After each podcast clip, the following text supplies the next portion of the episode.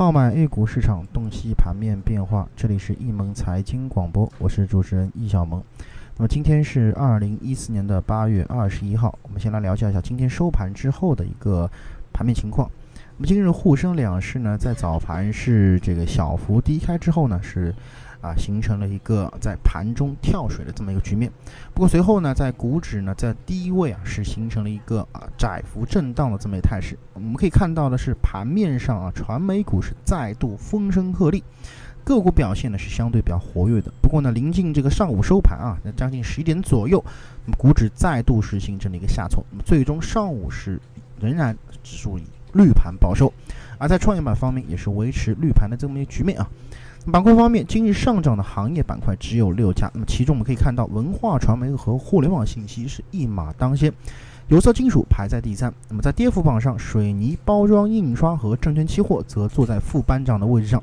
那么其中我们可以看到，水泥板块的跌幅呈达到百分之二点一二。此外，今日上涨的板块当中，我们可以看到，除了旅游板块指数和资金同时上涨之外，其余板块皆出现了指数和资金的一个背离现象。那么，其实我们可以看，通过上午的走势啊，我们可以看出，在资金不断的流出之下，即使啊这个昨日的这个盘中指数创出新高的，但也无法改变目前随时会产生调整的这么一个可能性。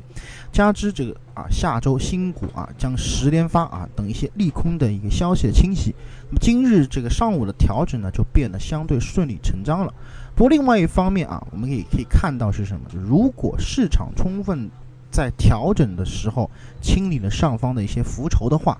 那么对于后期调整之后的一个上涨未必是一件坏事。那么所以说，如果啊未来政策上有了实质性的一个做多的一个倾向的话，那么 A 股依然不乏啊缺这个缺少这样的一个机会。那么就目前而言，还是我们还是要保持一份这个谨慎的这个态度，在大盘超级资金并没有拐头向上之前，尽量一个保持一个轻的一个仓位啊，谨防一个风险。那么以上呢就是今天啊我们这个盘中点评的啊所有内容，咱们更多的交流与分享啊留到下午的这个节目当中。